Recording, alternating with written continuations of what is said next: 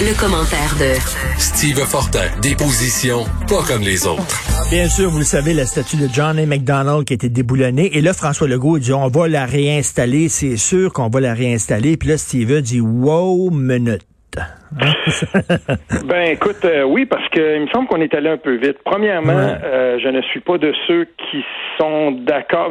Les statuts en partant là, euh, Écoute, je suis pas un fan de ça là, euh, hmm. en tant que tel. Je peux comprendre qu'on érige des statues puis qu'on qu'on veut rendre hommage à des euh, à, des figures qui sont euh, qui sont vraiment importantes dans l'histoire des nations puis tout ça. Qui à la limite, mais je veux dire, quand on regarde la présence de Johnny McDonald, puis là, elle, a été, elle avait été déboulonnée dans les années 70, dans les années 90, en 1992, puis à l'époque, bon, mais là, c'était des c'était des, indépendantistes qui l'avaient déboulonnée. Puis dans les journaux anglophones, on avait été assez assez critiques cette fois-ci, euh, là, ben, c'est des militants euh, d'extrême gauche qui l'ont euh, qui l'ont foutu par terre. On va quand même noter ceci, et c'est pas anodin. quand on est allé voir les représentants des Premières Nations puis des représentants des, associations métisses, aucune n'ont voulu cautionner ce geste-là, même que de façon véhémente, les Premières Nations s'en sont dissociées. Puis la même chose avec le, représentant des, des, métis qui lui a dit, ben, voyez-vous, c'est ça, nous, on, on peut pas cautionner écoute, euh, vraiment, Steve, c'est tout en leur honneur, hein? Oui, mais c'est ce que, ce que ça fait, en fait, c'est drôle parce que ces militants-là sont souvent les premiers à parler d'appropriation culturelle. Ils vont dire aux Blancs de pas se mêler des affaires des Noirs. Mm. Euh, ils vont dire, par exemple, à Robert Lepage, t'as pas d'affaires à présenter Slave parce que tu connais pas cette réalité-là. Mm. Et là, cette fois-là, ils agissent au nom des Premières Nations. Puis les Premières Nations leur disent, savez-vous quoi? Mêlez-vous donc de vos affaires. C'est ça qu'ils leur disent. Et c'était la même chose quand euh, certains Blancs se sont présentés à Wet'suwet'en. Tu te souviens quand euh, les, les, ben les Premières Nations du, de, la Colombie-Britannique étaient étaient là puis se battaient, ben il y en a, il y en avait plusieurs qui avaient dit, écoutez, là, qu'est-ce que vous faites ici?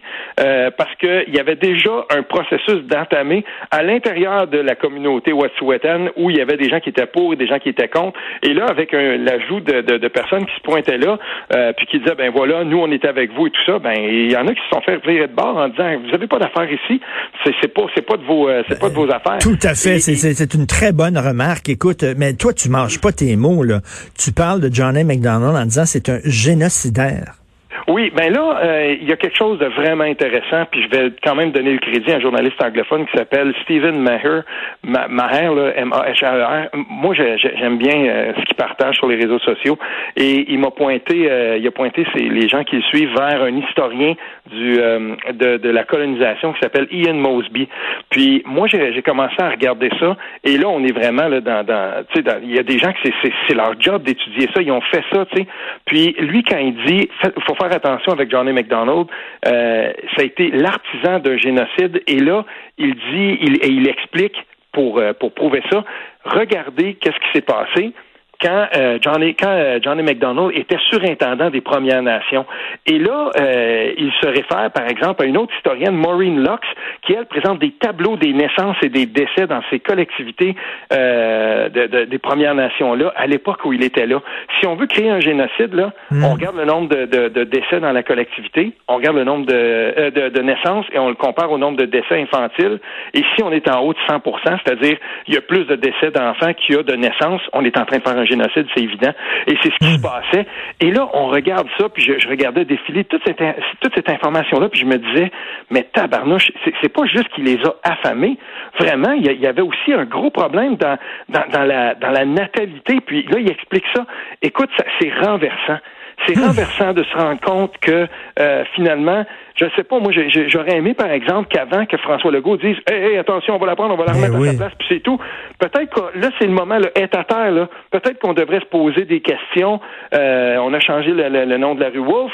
Euh, ben euh, Hammer, je veux dire, ben là, peut-être que ça serait le temps de dire OK, attendons là. Peut-être que ce serait le temps d'avoir une conversation sur l'héritage de Johnny McDonald. Et on se souvient qu'aux États-Unis, là, on a affamé des Indiens en, en quoi? En tuant les bisons, vraiment, en décimant les bisons et même, pour ceux qui ne le savent pas, il y avait à l'époque, euh, euh, tu pouvais acheter un billet de train et du du train, euh, tu pouvais apporter ton, ton, ton, ton fusil et du train, tu tuais les bisons et celui qui en tuait le plus avait un prix à la, à la toute fin parce qu'on voulait affamer les Amérindiens. C'était épouvantable. Mais il a fait la même chose. Il a voulu les affamer. D'ailleurs, il y a des, il y a des enfants amérindiens qui sont morts de faim parce qu'il voulait que c'est, il voulait les envoyer vers les réserves. Oui, mais là, les écoles résidentielles, comme residential schools, qu'on dit en anglais, euh, ça c'est un autre, euh, ça c'est un autre euh, gros, une grosse tâche en fait là sur sur cette époque-là. Mais tu sais, c'était aussi dans l'air du temps. A, on, on, va, pas se le cacher là. On n'a pas été. Il y, a, y, vraiment une grande remise en question à faire par rapport à, la relation qu'on a eu avec les Premières Nations. Mais dans le cas de Johnny McDonald, comme intendant, comme personne qui était finalement responsable de, de, ce dossier-là à l'époque quand on regarde le, bilan, je veux dire, il y, a quelque chose là-dedans qui mérite qu'on s'arrête à ça aujourd'hui et qu'on se dise est-ce que ça vaut vraiment la peine, comme ça, sans même pas se poser de questions, de dire, mais quand François Legault, il fait ça, il le fait pourquoi? Veut dire tout de suite, c'est euh, regardez là, euh, on va pas s'attaquer comme ça. Puis il prend la posture euh, de ceux qui, par exemple, aux États-Unis, disent, euh, veut dire invariablement, les figures du passé, tout ça, on va, on ne s'attaque mm. pas à ça, on ne s'attaque pas au passé. Dans le cas du Québec, il y a quelque chose de différent parce qu'il y a aussi cette espèce de double focalisation, c'est-à-dire que Johnny McDonald, c'était aussi un raciste notoire envers la population francophone. Et, et de ce point de vue-là, comme nation fondatrice du pays, comme comme peuple, comme peuple fondateur du pays, le premier ministre du Québec, selon moi en tout cas, aurait, aurait dû faire preuve d'un petit peu plus de retenue par rapport pense, à ça, je, euh, je, pense qu'il voulait pas cautionner les, les, les, anarchistes, les gens euh, qui ont déboulonné la statue. Euh, oui. Donc, il a dit, on va la réinstaller. Oui, ça, c'est une chose. On peut condamner le geste, on peut dire on va faire attention, mais c'était l'occasion pour moi quand même de dire on va aussi s'interroger hmm. sur le leg, sur l'héritage de ce de, ce personnage-là et se demander est-ce qu'on veut vraiment que cette statue-là soit là. Un peu de la même façon qu'on le fait avec le crucifix à l'Assemblée nationale, toute proportion gardée. On se dit ok bon ben regardez là, euh, ça a changé, il n'y a plus raison, il n'y a plus lieu d'être dans une société laïque. Euh, de, on a, les députés devraient, ne devraient plus siéger là et tout ça.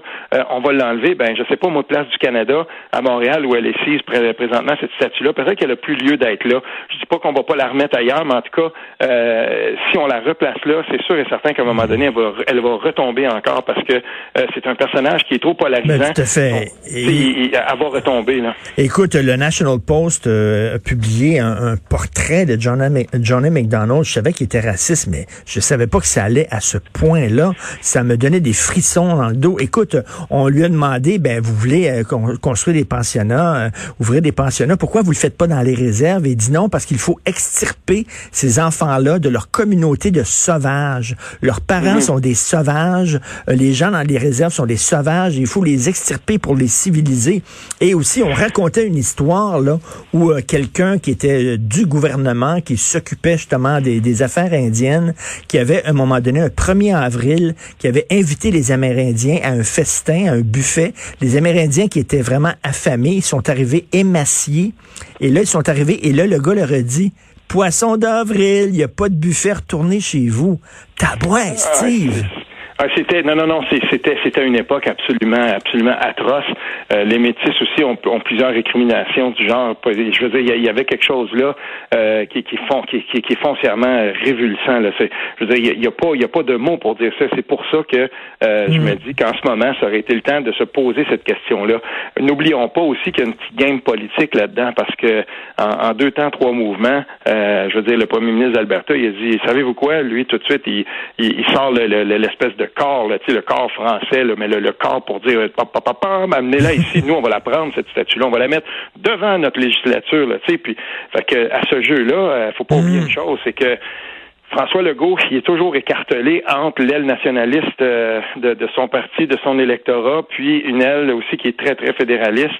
Et euh, peut-être que euh, dans, dans, dans, un cas comme celui-là, il y a des gens autour de lui qui sont qui sont très, très, très fédéralistes et qui, qui tiennent probablement à un symbole comme celui-là, pas, pas à l'héritage de l'homme, mais comme père de la Confédération, parce que ça, c'est le chapeau qu'il porte, qui fait en sorte qu'il y a des gens au Canada qui sont prêts à effacer ou en tout cas à vivre avec le passé, hmm. parce que c'est un, on le, on le, on le nomme, on, le sait père de, de, de, la fédération ou de la confédération euh, canadienne. À ce compte-là, on peut aussi se poser des questions sur la manière dont le Canada a été inclus en 1867. Ça mmh. aussi, on peut penser à ça. Mais tu sais, tout ça, moi, ça me fait penser, ça, me, ça me fait dire que j'aurais aimé euh, une conversation plus large par rapport à ça. J'aurais aimé qu'on s'interroge puis qu'on se dise est-ce qu'on veut vraiment euh, remettre ce statut-là, puis voici pourquoi, puis voici l'héritage, déjà qu'on n'enseigne pas beaucoup l'histoire euh, aux gens, ben quand on a des euh, et, surtout aux plus jeunes générations, quand on a une occasion comme celle-là, ce serait important de faire euh, de, de, de, faire l'éducation de qui était l'homme. Tout à fait, tout à fait. Steve, en terminant, tu veux nous parler du confinement régional. Pour toi, c'est une fausse bonne idée. Ben, écoute, euh, en tout cas, jusqu'à maintenant, quand je regarde ça, euh, l'exemple de la France où on a pris des départements puis on les a classés par couleur, euh, puis par, tu sais, je veux dire, euh, si s'il y a une grosse éclosion, tu devenais jaune ou rouge, puis ensuite tout ça allait bien, c'était vert. moi, j'ai hâte de voir comment ça va fonctionner parce que ce dont on se rend compte, c'est que les économies régionales, certaines des économies où, par exemple, quand on regarde, je sais pas, Bas-Saint-Laurent, Gaspésie, tout ça, jusqu'à un certain point, ça allait, ça allait, tu sais, ça, allait bien du côté, du point de vue des, des cas, on n'avait pas beaucoup. Mais quand je, quand je suis arrivé là-bas, puis j'ai parlé avec des gens qui avaient, par exemple, des commerces et tout ça, euh, je veux dire, ils ont passé à travers. Mais c'est une, c'est une manière de reconfinement.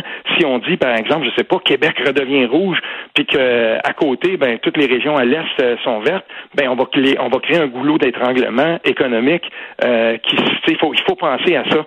Puis mmh. j'ai hâte de voir mmh. comment on va négocier ça parce que en ce moment, il y a quelques temps de ça, on me disait oui, mais garde Steve, euh, j'avais parlé avec un propriétaire de bar chez nous, j'ai écrit sur lui dans le journal local ici, tu sais, puis euh, il disait ouais, mais garde, on va respecter les règles et tout ça moi, je voulais, j'étais contre la réouverture des bars parce que si 80% de, de, des propriétaires de bars respectent les règles, c'est bien correct.